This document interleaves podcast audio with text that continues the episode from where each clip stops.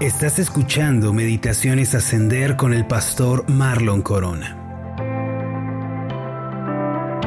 Proverbios 31, versículo 12 dice lo siguiente, le da ella bien y no mal todos los días de su vida. Muchas veces las personas no se imaginan el gran impacto que pueden llegar a tener en la vida de los demás. Un gesto, una obra, una palabra o una actitud pueden impactar profundamente la vida de los que les rodean de una forma que no se imaginan. A veces esto ocurre para mal, ciertamente, pero también ocurre para el bien. Y cuando así sucede, la impresión que se deja no se borra fácilmente. Esto es especialmente cierto con relación a las mujeres que aman a Dios y que desarrollan sus vidas en una familia, ya sea como esposas, como hermanas, como madres o como hijas. Dicho de otra forma, en donde haya una mujer que tema a Dios y ame su palabra, habrá gozo y habrá también grandes bendiciones. Esto es así, mis amados, porque en gran medida Dios creó a la mujer para que ella fuera una fuente de bendición y de paz para el mundo. La siguiente historia que estoy por relatar tuvo lugar en Virginia, Estados Unidos, alrededor de los años 70 una mujer eh, muy pobre logró con muchos esfuerzos enviar a su hijo a la Universidad de, de, Carolina del Norte. Cuando el muchacho estaba a punto de graduarse, él escribió a su madre pidiéndole que asistiera a la ceremonia. Sin embargo, ella argumentaba que no podía asistir debido a que no tenía la ropa adecuada, sino solo un vestido que estaba bastante viejo. El hijo le aseguró que lo del vestido viejo no importaba y que su deseo era que pudiera estar a su lado en un día tan importante para él. Finalmente la mujer decidió ir y así emprendió el viaje el día de la ceremonia de entrega de diplomas. El joven entró al aula magna con su madre del brazo y le buscó uno de los mejores asientos. La anciana madre se llevó una gran sorpresa al descubrir, que su hijo se estaba graduando con honores siendo el mejor estudiante de su generación. Su sorpresa fue mayor cuando vio que después de que pusieron en su hombro la banda distintiva, su hijo delante de todos bajó del escenario hasta donde estaba sentada y se la puso a ella. Además le entregó el diploma y le dio un beso diciéndole lo siguiente, toma madre, todo esto te pertenece, de no haber sido por ti, jamás lo hubiera logrado. Lo interesante de esta historia es que dicho joven, después de graduarse y desarrollar una amplia carrera como médico químico, recibió el título en el 2009 por parte del presidente Barack Obama como uno de los mejores científicos del mundo. El nombre de este joven era Francis Collins, quien es considerado en la, en la actualidad como el padre del genoma humano. El esfuerzo de aquella mujer y su sacrificio impactaron al mundo entero, aun cuando ella no pudo imaginarlo en un principio. Esto se debe a que a través del proyecto del genoma humano se han tratado enfermedades que anteriormente no tenían cura y se ha ampliado el campo de la medicina. Queridos hermanos, no importa si se trata de una madre, una esposa, una hermana o una hija, toda mujer fue creada por Dios para ser una bendición en el mundo. Ella es una creación que trae gozo, esperanza y bien a toda la creación.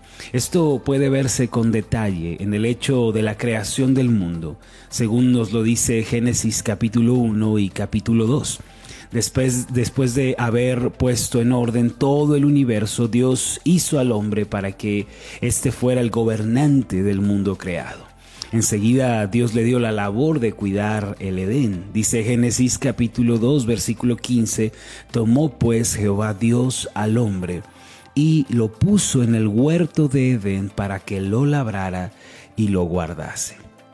A medida que leemos el texto, encontramos que el mundo es hermoso, es abundante, próspero, lleno de paz, pero Dios declara que hay algo que no está bien y eso es que el hombre está solo y por lo tanto Dios crea a la mujer para ser la ayuda idónea del varón.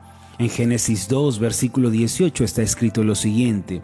Y dijo Jehová Dios, no es bueno que el hombre esté solo, le haré ayuda idónea para él.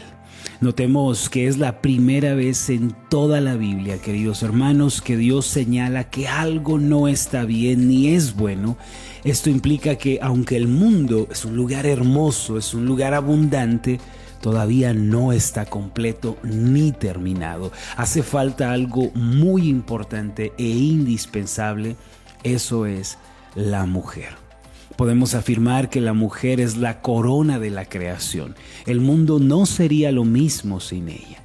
Dios mismo declara que hay un gran vacío y hay una gran necesidad en la creación. Por ende hace a la mujer y pone en ella algo que el hombre no posee. Eso es feminidad. Este concepto, aunque es asombroso, muy especial y bello, ha sido mal interpretado y ha sido poco comprendido. La feminidad bíblica es esa cualidad que distingue a la mujer del hombre y del resto de la creación. Según las escrituras, Dios creó solamente dos géneros y también instituyó diferentes funciones para cada uno de ellos. Esto lo pueden leer en Mateo capítulo 19, versículo 4. Dios diseñó los cuerpos y los cerebros de los hombres y de las mujeres para que funcionaran de manera diferente y cumplieran funciones complementarias. Un hombre no necesita actuar como una mujer porque nunca podrá ser una mujer nunca va a poder procesar la información como lo hace una mujer porque su cerebro, su ADN y todo su ser son masculinos. Y lo mismo ocurre con las mujeres que intentan ser hombres. La búsqueda de la feminidad bíblica la manera de definirla comienza en el mismo lugar en donde comienza la masculinidad bíblica. Gálatas capítulo 3 versículo 28 afirma lo siguiente, ya no hay judío ni griego, no hay esclavo ni libre, no hay hombre ni mujer, porque todos vosotros sois uno en Cristo Jesús. Esto señala, queridos hermanos, que tanto hombres como mujeres tenemos el mismo valor y la misma responsabilidad de obedecer y servir al Señor. Todos los mandatos bíblicos sobre la salvación, la adoración, la vida piadosa se aplican por igual a los hombres y a las mujeres. Así que la instrucción bíblica para cualquier mujer que se esfuerce por ser una mujer bíblica debe comenzar donde todos comenzamos, con el nuevo nacimiento. Dice Juan capítulo 3 versículo 3 que el que no nace de nuevo no puede ver el reino de los cielos. La mujer que quiera agradar a Dios debe tener la experiencia de convertirse en una nueva criatura a través de la fe en Jesucristo y debe tomar en serio las palabras de Jesús sobre la de permanecer unida a Él. Además, al igual que en el caso de los hombres, la palabra de Dios debe ser la autoridad final en la vida de la mujer, porque si la autoridad para ella no es clara, entonces se va a convertir en una juez de la escritura, se va a convertir en una juez de los mandatos de Dios y en lugar de dejar que la palabra la juzgue a ella, ella va a comenzar a juzgar a la palabra y esto lleva a un peligro y a una destrucción segura. Un error común al hablar de la feminidad bíblica es mezclar los estereotipos culturales con la verdad bíblica. Este error impide que millones de mujeres alcancen sus sueños y desarrollen los dones que Dios les ha dado. Muchas actividades o carreras se consideraban solo para hombres hace unas cuantas décadas y en el pasado se esperaba que las mujeres se quedaran en casa, que cuidaran solamente del hogar. Sin embargo, mis hermanos, la feminidad bíblica no significa que toda mujer deba ajustarse a un estándar social de la feminidad. Para algunas mujeres, asumir su feminidad implica dedicarse a la medicina, a la construcción o el cumplimiento de la ley siendo abogadas, no lo sé, porque Dios las ha dotado de dones, las ha dotado de cualidades para que puedan servir en esas áreas.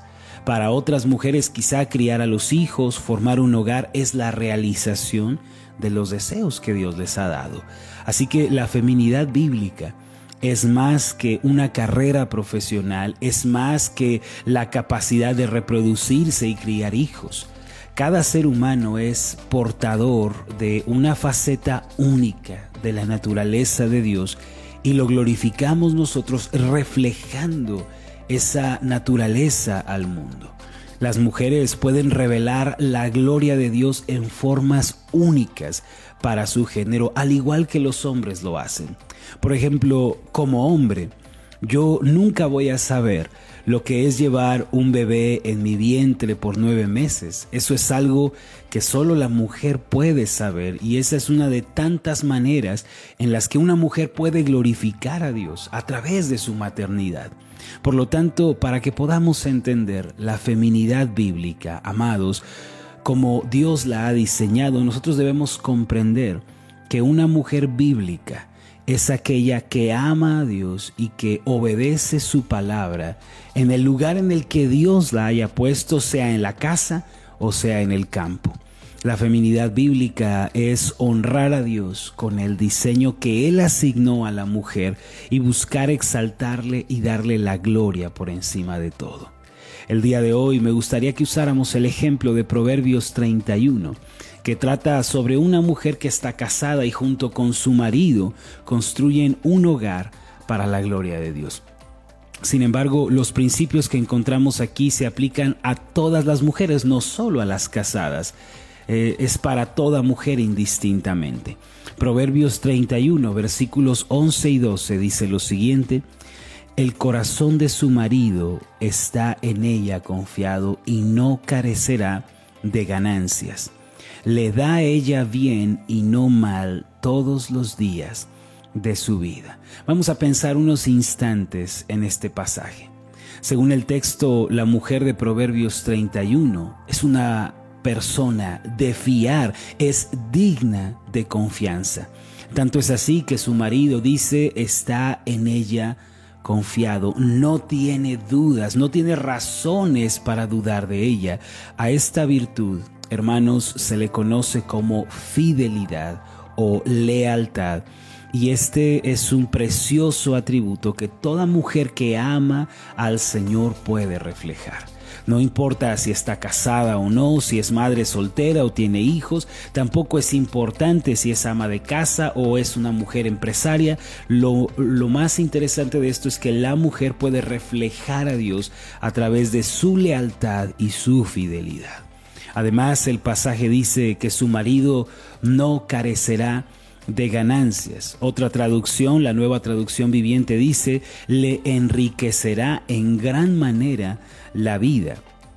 Y esto habla de la gran capacidad administrativa que posee la mujer. Ella es llamada en la Biblia como una mujer diligente. Y nuevamente toda mujer puede reflejar esto si ama y si teme al Señor.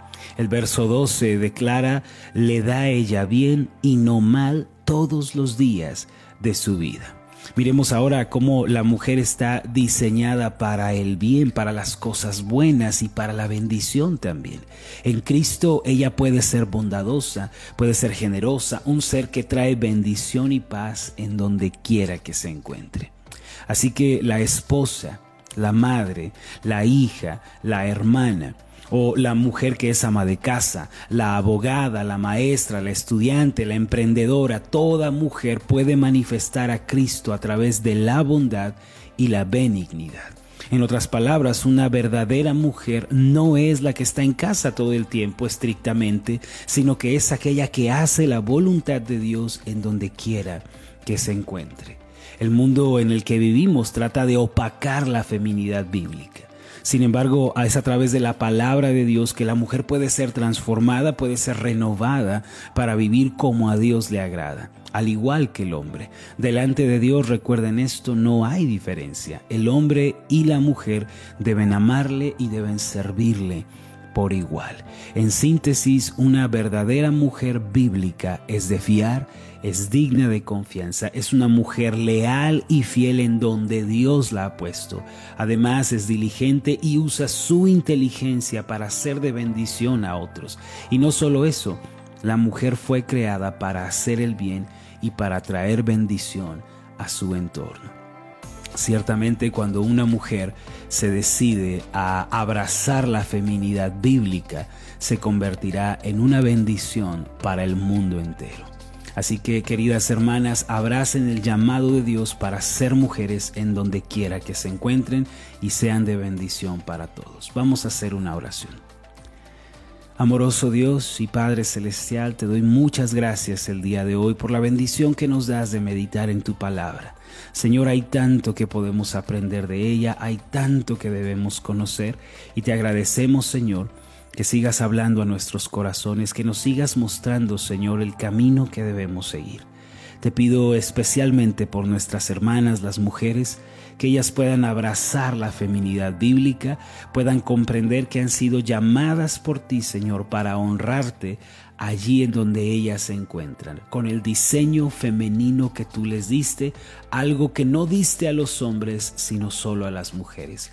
Padre, que ellas puedan levantarse como mujeres de tu reino, que hacen tu voluntad e invitan con sus acciones a que otros te conozcan. Esto te lo pedimos en el nombre de Jesús. Amén y amén. Hola, ¿qué tal? Mi nombre es Marlon Corona y ha sido un placer enorme estar contigo en esta meditación. Mi oración es que tú seas prosperado en todas las cosas y que tengas salud así como prospera tu alma. Puedes encontrarnos en nuestra página de Facebook como Ascender. Escríbenos un mensaje y cuéntanos cuál ha sido tu experiencia con las meditaciones Ascender. Hasta la próxima.